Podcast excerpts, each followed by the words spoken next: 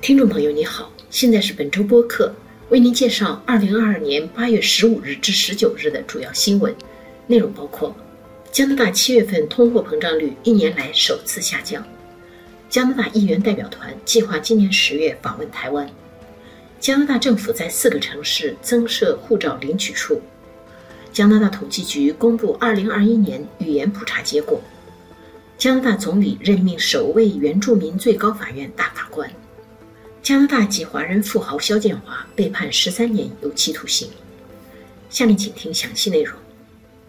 加拿大十月份的通货膨胀率比六月份下降百分之零点五，为十二个月来全国通胀率首次下降。但这主要是由于汽油价格涨势放缓，食品价格和交通、餐饮、住宿等服务的价格仍然在继续上涨。今年六月份，加拿大通胀率上升到百分之八点一。为三十九年来最高水平，七月份的通胀率为百分之七点六，虽然比六月份低百分之零点五，但是仍然高于工资涨幅。与去年同期相比，加拿大人的工资平均增加了百分之五点二。七月份的汽油价格比六月份降低了百分之九点二，但是食品价格与二零二一年七月份相比上涨了百分之九点九。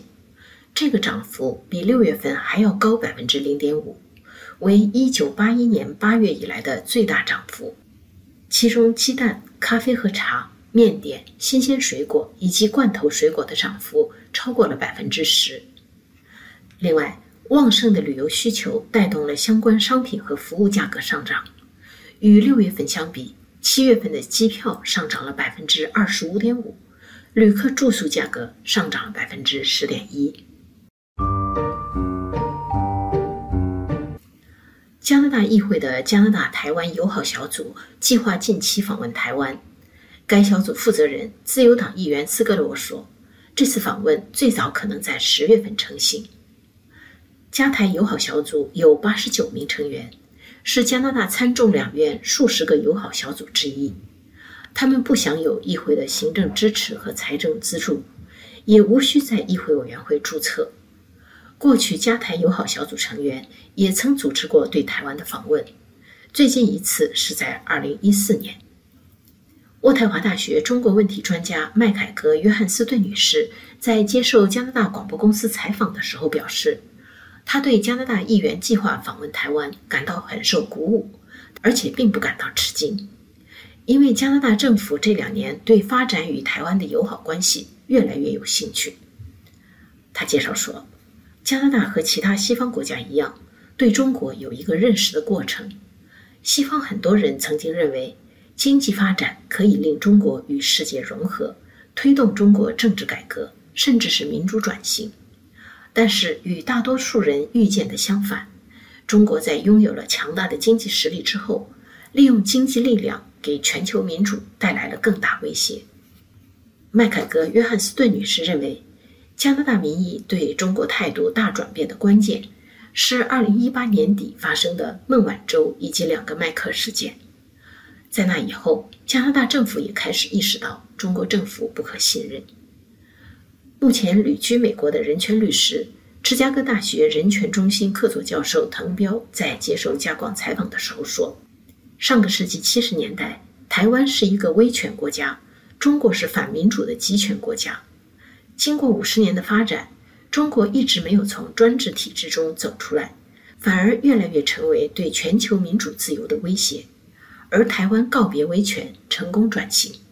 这让西方国家感觉有必要保护台湾的民主制度。加拿大政府将在魁北克省三河市、安大略省苏圣玛丽市、爱德华王子岛省夏洛特敦市。和阿尔伯塔省雷德迪尔市各增设一个护照领取处。负责护照事务的内阁部长古尔德说，在这些地方递交护照申请的人将在十个工作日内领到护照。他还承诺，政府将很快再设立九个或十个办事处，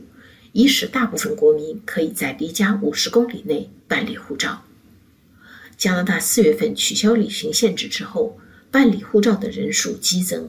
一度比疫情前正常水平多四十倍。古尔德承认，有关部门预见到了旅行限制取消以后对护照的需求会增加，但是没有料到会增加多大的幅度。结果就是，加拿大公共服务署四月初以来收到七十多万份护照申请，虽然加班加点增雇人员，但是至今仍积压二十五万多份。服务署在各地的办公室前大排长龙，屡屡出现混乱场面，有些人不得不取消旅行计划。联邦政府因此受到反对党激烈抨击，总理特鲁多也表示。护照审理如此拖延的局面是不可接受的。加拿大统计局星期三八月十七日公布的数据显示，母语为英法语以外语言的加拿大人口比以往任何时候都多，有超过百分之十二的人在家里使用另一种语言。在英法语之外，汉语普通话和旁遮普语是使用最普遍的语言。其中增加最显著的是说印地语和旁遮普语等南亚语言的人口，其增长率在2016年到2021年期间比加拿大总人口高八倍。加拿大统计局的上一次语言调查是在2016年。在华人聚居的大多伦多地区，普通话已经成为使用第二普遍的语言，仅次于英语，略超过广东话。有四分之一的人表示。他们的第一语言既不是英语，也不是法语，但是这两种官方语言仍然是加拿大使用最普遍的语言。百分之九十的加拿大人说英语或法语。另外，大部分母语为其他语言的加拿大人表示，他们在家里也会使用英语或者法语。说法语的人口在几乎所有省份和地区都有所减少。四分之三的加拿大人以英语为第一官方语言。但是加拿大人的英法双语水平并未下降，仍有百分之十八的人口表示能用两种官方语言交流，这个比例与二零一六年相差无几。另外，能说不止一种语言的加拿大人从百分之三十九增加到了百分之四十一，将近三分之一的人表示他们熟练掌握两种语言，大约百分之七的人表示他们可以流利的用三种语言与人交谈。加拿大总理特鲁多星期五八月十九日宣布任命奥本萨文为加拿大最高法院大法官。奥本萨文是阿贝纳基族原住民，他将是加拿大有史以来第一位担任最高法院大法官的原住民。特鲁多发表声明说，奥本萨文法官在加拿大法学界广受尊重。这项任命是通过一个公开和无党派遴选程序产生的。奥本塞文自2017年起担任安大略省高等法院法官，他也是该省第一个担任这个职务的原住民。他出生于安大略省的一个法语小镇，自称是一个说法语的第一民族女性，一个母亲、律师、学者和法官。他毕业于渥太华大学法学院，拥有博士学位。加拿大籍华人富豪肖建华星期五八月十九日在上海被判处十三年有期徒刑和六百五十万元人民币罚款，罪名为非法吸收公共存款、背信运用受托财产、违法运用资金和单位行贿。他所创建的明天控股有限公司被以同样罪名判处高达五百五十点三亿元人民币的罚款，创历史新高。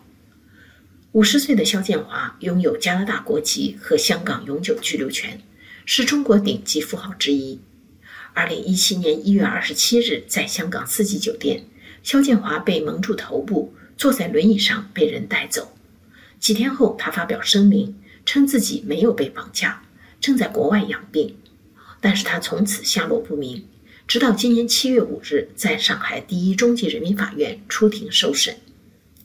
加拿大驻中国大使馆数次提出旁听肖建华庭审的申请，但是被中方拒绝。中国外交部发言人星期五表示，中国法律不承认双重国籍，因此肖建华没有权利作为加拿大公民接受加拿大领事探视。肖建华在失踪前常驻香港，他的神秘失踪和2015年铜锣湾书店五名股东和员工失踪事件一样，在香港引起极大震动，是促成港人反送中运动的原因之一。以上是本周主要新闻，谢谢您的收听。